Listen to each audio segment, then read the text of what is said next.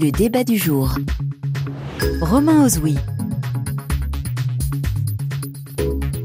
Bonsoir à tous. La réforme des retraites en France amène à évoquer le rapport au travail. Et dans ce cadre-là, eh bien voici deux mots qui s'imposent de plus en plus. Burn out. Le burn out ou épuisement professionnel. Le sentiment d'un immeuble qui se consume de l'intérieur, selon une comparaison qui est souvent citée. Cela concernerait jusqu'à 40% des cadres aujourd'hui en France, selon une récente étude. La France qui figure parmi les pays européens les plus touchés par le burn-out. Alors déjà pourquoi? Qu'est-ce qui explique cette situation et en quoi la crise sanitaire a-t-elle joué un rôle? Et puis quelle reconnaissance aujourd'hui du burn-out? Est-ce qu'il demeure toujours cette image de faiblesse, de fragilité à l'égard du salarié en épuisement professionnel? Comment faire évoluer les mentalités Eh bien voilà nos questions ce soir. Soyez les bienvenus dans le débat du jour. Et pour répondre à, toutes ces questions, mes deux invités ce soir à mes côtés en studio. Marie Peset, bonsoir. Bonsoir. Vous êtes docteur en, psychologie, ancienne expert judiciaire, fondatrice du réseau des 200 consultations souffrance et travail. Et puis votre ouvrage Prévenir et soigner le burn-out. Face à vous, Jean-Claude Delgen, bonsoir. Bonsoir. Économiste du travail, président fondateur de Technologia, qui est un cabinet expert en, en matière de prévention des risques professionnels et notamment des risques psychosociaux et votre livre Idées reçues sur le burn-out. Merci à vous deux d'avoir accepté l'invitation de RFI. Euh, Marie Pesé, d'abord, question générale, question évidente, c'est quoi un burn-out Ça se manifeste comment Le burn-out est un diagnostic par défaut. Euh, nous le pensons euh, arrangé dans la psychopathologie des violences collectives avec d'autres tableaux cliniques beaucoup plus riches. C'est un, un, intitulé venu des années 60 euh, une sorte de mot valise dans lequel on met euh, toutes les pathologies somatiques, psychiques, neuropsychologiques, euh, cognitives que présentent les salariés dans l'organisation du travail en France. C'est vraiment, enfin en tout cas pour une clinicienne qui a l'habitude de, ranger les choses, un intitulé par défaut de surcroît anglo-saxon et qu'on va décliner en bore-out, brown-out, parce que ça fait plus sexy que de parler de surmenage, que Claude Veil dans les années 60 qui était psychiatre évoquait déjà, ou que de parler de syndrome d'épuisement euh, professionnel. Tout le monde préfère parler de, de burn-out. Mais alors, puisqu'on parle de reconnaissance ou non du burn-out aujourd'hui, est-ce que c'est parce que c'est trop vague qu'il est difficile à cerner C'est parce que la quantité de symptômes qu'un individu peut présenter est tellement vaste suivant sa constitution. Euh, c'est aussi parce que nos médecins conseils ont inventé d'autres solutions que de créer un nouveau tableau de lésions psychiques qui s'appellerait euh, burn-out. ils acceptent assez volontiers la dépression, qui est un autre mot valise dans lequel on peut mettre euh, un burn-out. Ils acceptent le trouble anxieux généralisé, le syndrome de stress post-traumatique, tout ça hors tableau hein, au titre de la linéa 4. Et vous voyez, rien qu'en vous parlant, je me dis déjà, on rentre dans la soute, c'est-à-dire dans cette cuisine médico-administrative qui est liée à la richesse de notre système de sécurité sociale. Et donc, c'est pour vous dire à quel point c'est compliqué pour un salarié qui va pas bien, qui justement est épuisé, qui a des troubles cognitifs, de savoir qui aller voir, quoi faire, se faire reconnaître ou pas en accident du travail ou en maladie professionnelle. Il faut surtout ne pas rester seul et aller consulter. Mais vous avez l'air d'avoir une défiance face à ce concept. Qu'est-ce qu'il faudrait faire pour mieux le comprendre? Mais écoutez, il y a des gens qui se suicident, on appelle ça les suicides blancs. Ils sont sur le quai du RER, euh, ils voient la rame arriver et ils disent euh, moi, je veux juste que ça s'arrête. Ils sont pas dépressifs, ils n'ont pas d'antécédents psychiatriques, ils savent pas comment sortir du système. Et Jean-Claude Dalgen a fait suffisamment du côté du suicide hmm. pour être d'accord avec moi. Euh, ils peuvent faire des ruptures d'anévrisme, des infarctus du myocarde, des syndromes métaboliques. On peut faire tellement de symptômes autour de ce mot valise qui veut pas dire grand-chose et, et qui est en fait le symptôme de la pauvreté de ce qu'on appelle la sémiologie, la science des signes, de des pathologies qui sont liées à des organisations du travail, qui ne sont pas des pathologies mm. personnelles, individuelles. Et je sais que Jean-Claude Delgen et moi sommes d'accord là-dessus. Il faut soigner le travail et vous verrez qu'il y aura beaucoup moins de, burn-out. Hein. Jean-Claude Delgen, justement, pourquoi on parle de plus en plus du burn-out? Est-ce que c'est parce qu'il y a de plus en plus de cas? Alors, on va parler des chiffres. J'ai évoqué 40% des cadres qui sont en burn-out. Ça, c'est une enquête publiée par euh, Futur Forum, qui est un consortium de, de, chercheurs, ou est-ce que c'est parce qu'on met de plus en plus de doigts sur cette alors, c'est pas une pathologie, mais c'est un ensemble de pathologies. Il faut savoir où on en est dans le siècle, si vous me permettez. Euh, si on prend au Moyen Âge, il y avait le, terme de burn-out n'existait pas, mais on, parlait par exemple d'acédie pour les moines qui étaient épuisés à recopier des parchemins, des vieux documents, etc., ou des romans à la main. Euh, le terme euh, en fait d'épuisement professionnel, de syndrome d'épuisement professionnel, était assez connu après-guerre dans les milieux soignants ou dans les milieux enseignants, dans ces, dans ces milieux où il y a une très grande charge émotionnelle, où on a la volonté de faire un travail euh, rigoureux, où on est très exigeant et où on, donne tout pour, pour pouvoir être, je dirais, au rendez-vous. On le retrouve aujourd'hui dans le domaine de l'éducation, de la santé. Alors aujourd'hui, pour, pour, être, pour, pour être rapide, aujourd'hui, ce syndrome d'épuisement professionnel a migré à toutes les sphères de la société. Pourquoi? Ça, c'est la vraie question. La vraie question, c'est qu'on est passé en fait à ce que j'appelle la DPO, la direction par objectif. C'est généralisé partout. Aujourd'hui, chacun doit produire, chacun doit être au rendez-vous de l'efficacité, de l'efficience, chacun doit être analysé par rapport à ce qu'il fait. On a donc la DPO et on a ce qu'on appelle le reporting incessant. Alors c'est schématique hein, ce que je veux dire, mais on, part, on part, si vous voulez, d'un résultat que l'on veut faire au niveau d'une entreprise, on le décline à tous les étages et on met une pression très forte sur l'ensemble des salariés. De plus en plus d'exigences de résultats oui, il y a dans l'entreprise. Euh, pas qu'en entreprise, dans le, dans le public aussi, ce qu'on appelle le New Public Management, c'est-à-dire qu'on a une pression beaucoup plus forte qui tombe aujourd'hui jusqu'en bas auprès des, auprès des uns et des autres avec des exigences professionnelles considérable. Alors, ce qu'il faut comprendre, c'est que il faut coupler ça avec l'émergence des nouvelles technologies. L'arrivée du smartphone en 2000, 2007 euh, euh, qui va modifier euh, considérablement accélérer les rythmes sociaux, accélérer les temps de réaction, accélérer les contrôles, etc., etc. Ce qui fait que les gens sont sans arrêt dans une situation, je dirais, de pression par rapport au travail. Donc il y a une toute-puissance du travail qui tend à manger toutes les autres sphères de vie, tous les autres temps de vie, la vie culturelle, la vie politique, la vie familiale, la vie intime même. Et donc, à un moment donné, on se retrouve avec des gens qui sont complètement, euh, comme l'a très bien expliqué Marie, euh, on est avec des gens qui sont complètement euh, essorés, qui n'ont plus aucune possibilité de, de, réagir et de faire face et de s'adapter en permanence. C'est l'adaptation en permanence qui peut conduire à cela. Voyez et donc, le vrai problème, c'est changer l'organisation du travail. Si on ne change pas l'organisation du travail, on ne peut pas s'en sortir. Si on continue à demander à des gens de travailler, euh, en fait, euh, parfois de manière très indue, euh, au-delà des temps, des temps normaux de, travail, on ne peut pas s'en sortir.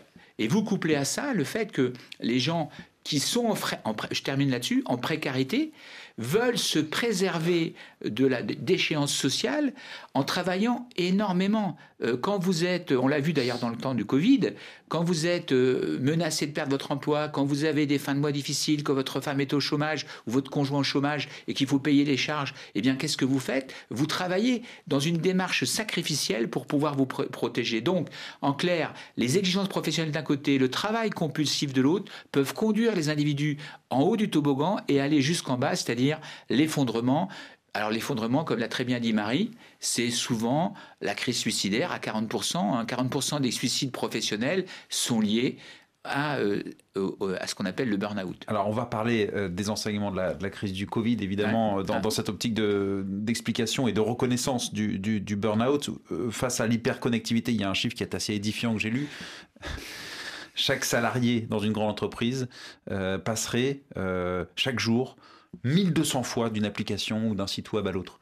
Euh, en écho à ce que disait Jean-Claude Delgen, euh, Marie Peset, il dit que l'organisation du travail est en cause. Vous êtes d'accord? Bien sûr, les causes sont organisationnelles, on le sait, parce que les consultations que nous offrons sont très longues et elles visent à reconstruire ce qu'on appelle la double chronologie, la chronologie de toute la carrière pour arriver au moment euh, le plus difficile et la chronologie de la dégradation de l'état de santé en, face. Et c'est assez net que depuis 10, 15, 20 ans, il y a une intensification du travail.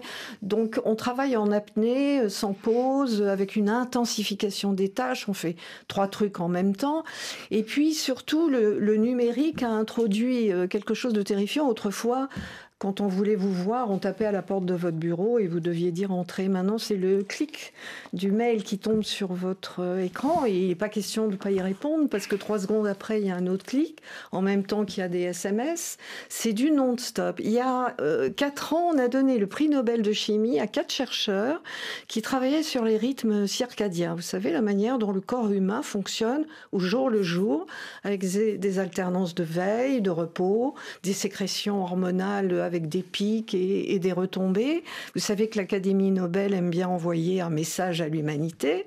C'était une manière de dire que la physiologie humaine, voyez, la, la psychanalyse que je suis parle de physiologie, ne peut pas supporter des organisations du travail pareilles. Et vous couplez à ça le fait qu'en France, vous avez deux spécificités. Des Français extrêmement investis dans la centralité du travail au niveau de la construction de leur identité. C'est à la fois notre point fort, c'est ce qui fait que nous sommes des artisans exceptionnels, quatrième en productivité horaire au rang mm. mondial hein, quand mm. même, et en même temps le point faible, puisque désormais avoir une conscience professionnelle fait votre fragilité.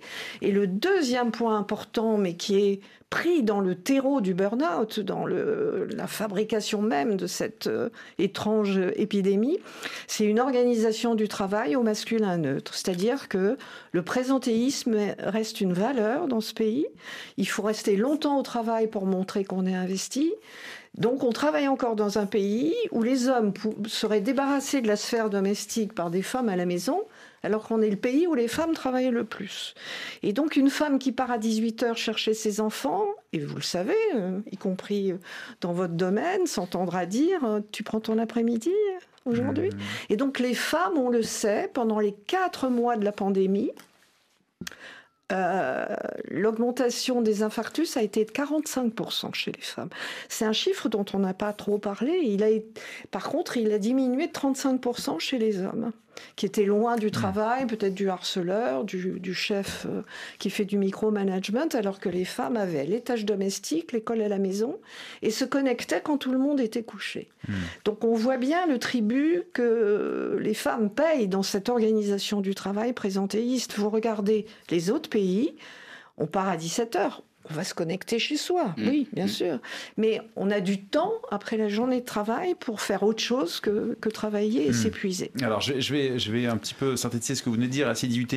Plus hyperconnectivité, acidité plus hyperconnectivité égale burn-out, présentéisme, hyper-présentéisme euh, culturel aussi culturel euh, euh, favorise le, le, le burn-out. plus de la moitié des personnes qui sont déclarées insatisfaites de leur niveau de déflexibilité, de leur niveau de flexibilité au travail, ont également déclaré être épuisés. Donc il y a clairement ce lien.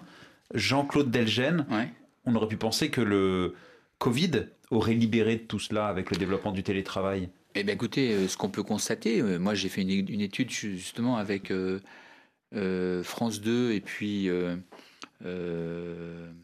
Challenge, donc, euh, à cette période-là, on a constaté que 600 000 personnes avaient quitté la région parisienne entre mars 2020 et euh, la fin de l'année 2020.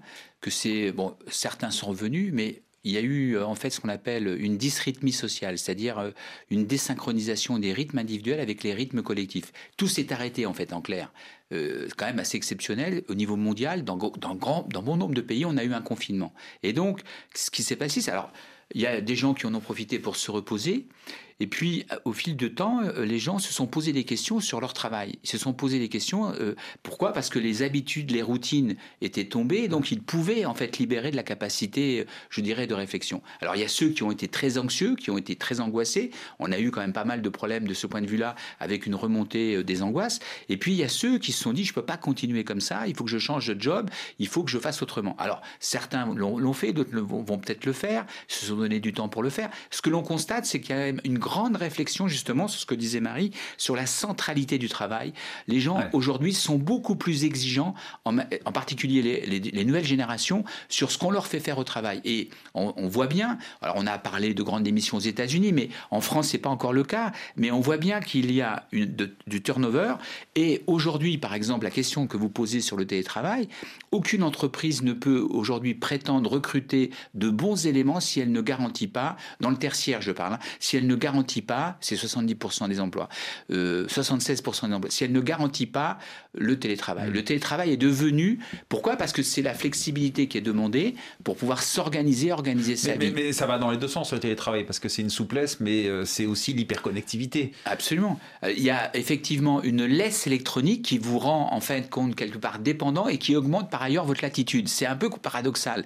Et effectivement, le télétravail peut aboutir, si on n'y prend pas garde, à bon nombre d'inconvénients qu'il faut souligner. C'est-à-dire par exemple une perte d'intelligence collective, c'est-à-dire une perte d'employabilité pour les salariés, parce que vous êtes coupé des flux, vous êtes coupé de la direction. Très souvent, quand vous avez des gens qui sont en télétravail, il faut savoir qu'ils sont les premiers à sortir de l'entreprise. On a fait une étude en 2012 qui a montré que quand vous étiez plus de deux jours en télétravail par semaine, vous étiez les premiers victimes de suppression d'emploi premières victimes de non-promotion, première euh, euh, et moins de moins d'augmentation. voyez donc, donc, monde du travail, on, vous entend, on entend Marie poser sur ce point-là. Premier responsable, vous nous dites, de, de, cette hausse, en tout cas de cette situation concernant le burn-out aujourd'hui en France. Mais vous qui êtes économiste du travail, est-ce qu'il y a aussi le contexte économique qui joue? Euh, La France, je le disais, l'un des pays européen où le taux de burn-out est le plus élevé, avec peut-être le Royaume-Uni. Comme par hasard, au Royaume-Uni, il y a une inflation sévère. Euh, en France, il y a la crise sociale avec la protestation contre la réforme des retraites. Euh, je pense que la question de, l'épuisement professionnel ne peut pas se rapporter simplement à une phase conjoncturelle récente.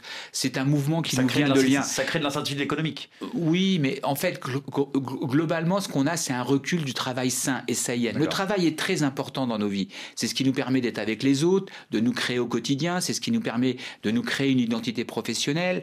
Aujourd'hui, euh, ce travail sain est en profond recul hmm. du fait de, cette, de ce manque de latitude, de ce manque de reconnaissance, de cette absence de flexibilité. Enfin, ça serait long à expliquer, mais et il faut retrouver une respiration collective. Et ça, c'est pas lié à l'inflation. L'inflation aujourd'hui va conduit les gens effectivement dans des situations euh, difficiles en termes de rémunération, de d'espérance, je dirais, de gains, etc. Mais globalement, le vrai sujet, c'est comment on définit et ça, il faut le faire collectivement. Le vrai problème aujourd'hui, c'est qu'on ne met pas en débat suffisamment au sein des entreprises les situations de travail en faisant parler, bien sûr, le dirigeant, mais les représentants du personnel et les services de santé au travail. Si tout le monde parlait, y compris recourir à des experts comme Marie ou comme nous, Technologia, euh, parce que c'est tout à fait possible, on pourrait améliorer grandement les conditions de travail. Si vous améliorez les conditions de travail, eh bien, globalement, vous retricotez très vite des atmosphères où les gens peuvent s'épanouir. Et c'est possible. Hein. Il y a 30% des boîtes où ça se passe bien. Il ne faut pas oublier que 76% des Français se déclarent, 76% se déclarent à peu près satisfaits de leur travail. Ce qui est, ce qui est quand même hmm. pas mal. Le vrai problème, c'est les 30% qui restent. Et un travail sain qui est en recul, vous nous dites, il faut améliorer les conditions de travail. Marie Pesé, docteur en psychologie. Pourtant, il y a des mots qui résonnent après le Covid. Bien-être, sens. Ils ne sont pas appliqués aux méthodes de l'entreprise, au management aujourd'hui Pourquoi est-ce qu'on est obligé de soulever la question du sens du travail alors que le, travail fabrique la culture, la civilisation, nous permet, est protecteur de la santé individuelle et collective mm. euh, On dit beaucoup qu'il n'y a pas de chiffres sur euh, la souffrance au travail et le burn-out au passage, mais euh, c'est parce qu'on ne se penche pas sur le site de la DARES, hein, la direction des statistiques au ministère du Travail. En 2019, 47% de salariés disent faire du travail dégradé dont ils ne peuvent pas mm. être fiers. Mm. Donc vous voyez que la cause, le terreau même du burn-out, c'est le travail de mauvaise qualité euh, qui fait que vous rentrez chez vous pas fier. En, 2015, euh, une étude de l'INGS a démontré qu'il y avait à peu près 500 000 personnes qui étaient en souffrance psychique au, travail. 500 000 en 2015. Ça s'est aggravé depuis. Donc, oui, il faut revenir à des fondamentaux pour favoriser le travail sain. Et ça y est. Notre débat ce soir, le burn-out est-il reconnu? Nos deux invités, Marie Pesé, docteur en psychologie, et Jean-Claude Delgène, économiste du travail. Donc on a bien compris que euh, le monde du travail clairement est en cause dans cette hausse, dans cette situation euh, concernant le burn-out en, France. Maintenant j'aimerais qu'on réponde euh, vraiment à cette question. Est-ce qu'il est reconnu en, France? Déjà, quelle est le, quelle reconnaissance Est-ce que c'est un syndrome? Est-ce que c'est une maladie? Quelle est la reconnaissance du, du burn-out? C'est un syndrome, c'est pas une maladie. Sur le plan médical, c'est pas la même définition et on ne va pas s'engager là-dedans, c'est trop compliqué. oui, on a bien compris, c'est un mot valise. Oui, oui. Il n'y a, a, pas de tableau de lésions psychiques. Ça n'existe pas. Il y a un alinéa 4 euh, dans, cet article du Code de la sécurité sociale qui permet, hors tableau, de reconnaître ce qu'on appelle des lésions psychiques, par extension aux lésions corporelles, euh, que j'ai cité tout à l'heure, euh, le syndrome de stress post-traumatique, si vous avez subi un hold-up dans une banque, le trouble anxieux généralisé et la dépression, autre mot valise. Le burn-out, il n'y a eu que 1495 cas reconnus en maladie maladie professionnelle en 2019. À côté de ça, et je tiens à leur rendre hommage parce que c'est eux qui nous sauvent, les médecins conseils des caisses d'assurance maladie ont, avec inventivité et intelligence du terrain, créé de toutes pièces un diagnostic qui s'appelle l'ESA, l'état de stress aigu. Pour parler simplement, le pétage de plomb au travail. La crise de larmes parce qu'on vient de vous demander 20% d'objectifs en plus, euh, la crise d'hypertension parce qu'on vient de vous humilier devant les autres, l'évanouissement dans le couloir. Euh, cet état de stress aigu est désormais, depuis 2011, reconnu en accident du travail. Hmm. Ce qui est très simple, beaucoup plus simple que la maladie professionnelle, qui a un parcours administratif épouvantable. Et donc, si c'est devant témoin et que vous tombez au sol, vous pouvez déclarer un accident du travail. Il y en a eu 30 000 en 2019 pour lésions psychiques, à côté de mes 1485 burn-out en maladie professionnelle. Mais alors déjà, est-ce qu'il ne faut pas mieux définir le terme? Pour mieux euh, le, comment dire pour mieux le reconnaître puisque effectivement burn-out c'est pas reconnu comme un motif d'arrêt de travail. On ne peut pas l'écrire sur sur un ah certificat d'arrêt euh, d'assurance maladie. Le médecin qui écrit ça peut se retrouver devant le conseil de donc, donc, pourquoi on parle de burn-out? Mais parce que c'est le truc à la mode. Moi c'est un mot que je oui, mais ça ça, ça, ça fait ça fait reculer la lutte, la, lutte la lutte en faveur de la reconnaissance. Ça fait reculer la pensée sur la gravité euh, des lésions. Et, et je tiens à dire à ceux qui nous écoutent parce qu'il y a des gens qui sont peut être au bord hein, de la bascule, mm. qu'ils ne sont pas en cause individuellement, ce n'est pas une défaillance personnelle, et que la chose la plus importante à faire, c'est un bilan neuropsychologique chez un neuropsychologue, mm. parce que c'est comme ça qu'on fait le diagnostic des atteintes cognitives, puisqu'on a au milieu de toutes les mémoires, la mémoire du travail. Alors celle-là, un chef d'entreprise ne peut pas dire que c'est pas en lien avec le travail, puisque mm. c'est la mémoire du travail. Jean-Claude Delgen. Oui, ce qu'il faut comprendre, c'est que je, vais un peu décrire schématiquement le déroulement, mais pour que vous compreniez, en fait, pour aller vers un, un phénomène euh, appelons ça le burn-out, mais c'est vrai qu'il vaut mieux parler de syndrome d'épuisement professionnel, qui, est progressif. Donc, vous avez quatre phases. Euh, la première phase pour nous, en tous les cas, c'est l'étude qu'on a menée qui a, été beaucoup reprise euh, en 2014. C'est l'engagement. Les gens s'engagent, ils sont à peu près contents, ils ont des inconvénients, ils ont des avantages, ils sont au travail. Ils peuvent euh, commencer à travailler beaucoup.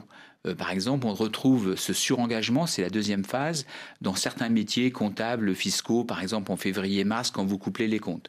Et puis, si vous continuez à travailler avec le temps encore plus, à, essayer de taper dans la butte pour euh, exécuter le travail qu'on vous demande, par exemple, vous, vous êtes journaliste, si on vous demande 10 euh, reportages au lieu de 5, vous allez souffrir. Vous, êtes donc, vous allez donc vous mettre en mode un peu robot, ce qu'on appelle l'acharnement frénétique. Là, au niveau de l'acharnement frénétique, il y a énormément de symptômes. Le corps vous donne, vous donne des, des, indications pour arrêter. Et si vous n'arrêtez pas, si vous continuez, vous pouvez à la dernière phase. Alors, à la phase de l'acharnement frénétique, on a souvent des, je dirais, des gens qui sont très malmenés et qui euh, euh, font des erreurs. Et donc, à ce moment-là, qu'est-ce qui se passe? Le management dit, mais qu'est-ce que tu fais là? Tu m'avais habitué à mieux, euh, c'est quand même scandaleux ce que tu as fait, etc. Plutôt que d'aider les gens qui sont en difficulté, on va effectivement les bousculer. Et c'est effectivement souvent à ce moment-là hmm. que l'accident du travail peut être déclaré pour permettre la reconnaissance. Parce que là, il y a un choc, il y a une soudaineté qui peut être reconnue en accident du travail. Ceci dit, moi, je suis vraiment favorable à ce qu'on abaisse les seuils de reconnaissance des maladies professionnelles. Actuellement, le seuil est à 25% euh, d'incapacité, ce qui est énorme. Si on vous arrache un doigt, par exemple, bah, vous avez entre 5 et 10% d'incapacité. Donc 25% d'incapacité sur le plan des pathologies psychiques, c'est, euh, je dirais, une tentative de suicide avec des conséquences. Ça veut dire que toutes les dépressions d'épuisement qui résultent de, du burn-out sont aujourd'hui laissées de côté. Alors les médecins contournent avec l'accident du travail. Ceci dit, ça ne permet pas d'avoir vraiment une connaissance de cette de, et de, mettre en débat pour prévenir. C'est pour ça qu'il faut vraiment avancer. Le rapport Sebaoun avait proposé de baisser, euh, je dirais, le seuil le rapport Sebaoun, c'est le dernier rapport sur cette question en avril 2017, l'Assemblée nationale devrait baisser ce seuil de 25 à 10% Alors on va parler de la législation parce qu'il y a des choses importantes à dire, mais vous avez dit tentation de bousculer les gens qui sont au bord du burn-out. Il, il y a, cette idée encore euh, c'est ce que la question que je posais en amorce de cette émission. Il y a encore l'idée que vous avez commencé à évoquer, Marie Pesé. Bien que finalement, euh, on dit burn-out, oh, ça va aller, euh, prends quelques jours, ça ira mieux. Ce sont des personnes qui peuvent être un peu fragiles, un peu faibles. Oui, il y, a, effectivement certaines personnes considèrent que un peu de repos, je dirais, peut traiter. Alors que non, quand mm. quelqu'un est vraiment dans une situation allant vers un syndrome, c'est extrêmement grave. Encore une fois, ça peut conduire à la mort, au passage suicidaire. J'ai écrit un livre avec le professeur Debout euh, sur le suicide, un cri silencieux aux éditions du Cavalier Bleu, où on démontre cela. Euh, aujourd'hui, vous avez des centaines de personnes en, euh, en France qui peuvent aller à cause de, cette, de ce syndrome d'épuisement professionnel vers la mort. Attention, c'est pas rien. Vous voyez, c'est pas une petite fatigue chronique. C'est vraiment 18 mois d'arrêt maladie en moyenne. Hein. Voilà. Il faut être aidé, il faut être, il faut être suivi, il faut avec, faut, avec des thérapeutes, il faut vraiment se faire prendre en main. Mais le mot est trop galvaudé aujourd'hui pour qu'il soit reconnu à sa juste valeur, non, Marie D'abord, c'est pas un mot français, donc il faut parler d'épuisement professionnel. Et puis, euh, il faut des critères extrêmement précis, euh, psychiques, somatiques, Je vais, juste vous citer un, exemple qui fera la synthèse dans ce qu'on essaye de tenir. Au moment de, euh, la mise en place euh, du confinement, bien sûr, euh, les médecins, les infirmières étaient tous à l'hôpital en train de nous sauver. J'ai une amie, chef d'un service d'anesthésie-réanimation, qui était donc en première ligne hein, et qui est restée quatre mois à l'hôpital. Et, bien sûr, je ne vais pas donner son nom ni le nom de l'hôpital. Et euh, les directions étaient débordées par ce qui se passait et on dit allez, on laisse flotter les rubans, vous ne cotez plus les actes, on vous laisse faire. Et on a vu toute une corporation de soignants se mobiliser. Les chirurgiens qui pouvaient plus opérer ont brancardé. Euh, on a formé des infirmières de médecine générale à l'anesthésie-réanimation. Enfin, vous avez vu un corps de très grands professionnels se mobiliser en toute liberté puisqu'il n'y avait plus de protocole, il n'y avait plus de procédure. Et elle m'a raconté en sanglotant, cette amie, qu'au bout de quatre mois de confinement, elle a eu un coup de fil de la directrice de l'hôpital en question. Vous n'avez rien rapporté depuis quatre mois, il faut recommencer à coter les actes. Tout est dit. Mais ça renvoie encore au monde de l'entreprise. Tout est dit. bien sûr, bien sûr. en tout cas, au management d'aujourd'hui. Comment est-ce qu'on peut prononcer une phrase Dans quel état soi-même est-on pour prononcer une phrase mmh. pareille mmh. à quelqu'un qui n'a pas vu ses enfants depuis quatre mois pour sauver des gens mmh. Vous n'avez rien rapporté depuis quatre mois. Tant qu'on sera dans cette grammaire chiffrée, dans cette comptabilité du travail réel uniquement au travers d'algorithmes et de, tableaux Excel, on ne prendra pas en compte les risques de burn-out et d'épuisement professionnel. Jean-Claude Delgen, justement, comment mieux prendre en compte prendre en considération le, euh, et, reconnaître le, burn-out. Il nous reste moins de deux minutes. Ça fait plusieurs années que vous travaillez, vous, sur, euh, sur des propositions de loi avec des députés. tout à fait. En quoi est-ce que ça ferait évoluer euh, la, cause, le sujet, une loi? Aujourd'hui, pour faire changer les choses, il faut donner un prix, quelque part, à la maladie ou, ou à l'accident du travail. Aujourd'hui, dans le cockpit des dirigeants, la question n'existe même pas. Pourquoi? Parce que quand vous avez, moi je travaille dans des boîtes où vous avez 5% de jeunes, euh, de moins jeunes qui partent en syndrome d'épuisement professionnel chaque année. Ces gens-là, ils ont donné le meilleur qu'ils ont pu pendant 3 4 ans, ils tombent en maladie, ils sont pris en charge par l'assurance maladie ça ne coûte rien du tout à l'entreprise. Voilà, donc si vous faites rentrer ces pathologies au titre du compte de résultat, si vous touchez au portefeuille, là vous allez changer les comportements. Tant que vous, bah, tant que vous socialisez, je dirais, les pertes et que vous privatisez les profits liés à un engagement fabuleux dans le travail, euh, bah, ça ne changera pas. Pourquoi voulez-vous que ça change? Les gens, ils se crèvent la panse à travailler comme des chiens. À un moment donné, ils tombent malades. Quand ils tombent malades, ils sont pris en charge par la, branche générale de l'assurance maladie. Donc ça ne coûte absolument rien. S'ils étaient reconnus soit en AT, soit en maladie professionnelle, ils seraient pris en charge par la branche ATMP, mmh. financée par les employeurs. Et si on arrive à faire en sorte qu'il y ait 40 à 50 000, je dirais, maladies ou actions du travail qui soient reconnues, c'est très cher et ça oblige à changer les comportements. Mmh. Tant que les, employeurs, les dirigeants mettront la pression, on n'y arrivera pas. Et on est, on est où sur cette loi? Vous avez bon espoir qu'elle passe un non. jour? Non Pas pour l'instant, parce que ce n'est pas du tout les préoccupations de, de, de, l'Assemblée ou même du gouvernement. C'est un sujet qui a été euh, euh, mis en actualité, mais qui n'a pas vraiment été débattu. On ne parle pas du travail, de la pénibilité. Regardez, il y a une réforme sur les retraites, on ne parle pas de la pénibilité, ou très peu. Et on a compris qu'en tout cas, vous écoutez, vous et Marie Pesé, un déni finalement de, de ce burn-out, et donc une difficulté aujourd'hui de la part de la France à le reconnaître. Merci beaucoup Jean-Claude Delgen, économiste du travail, président fondateur de Technologia. Merci Marie Pesé. Merci à vous. Docteur en psychologie, ancienne expert judiciaire, fondatrice du réseau Les 200 consultations souffrance et euh, travail. Merci beaucoup à, à Guilla Glinel qui était ce soir à, à la réalisation de ce débat du jour et Florence Ponce, évidemment, comme chaque soir, à la préparation.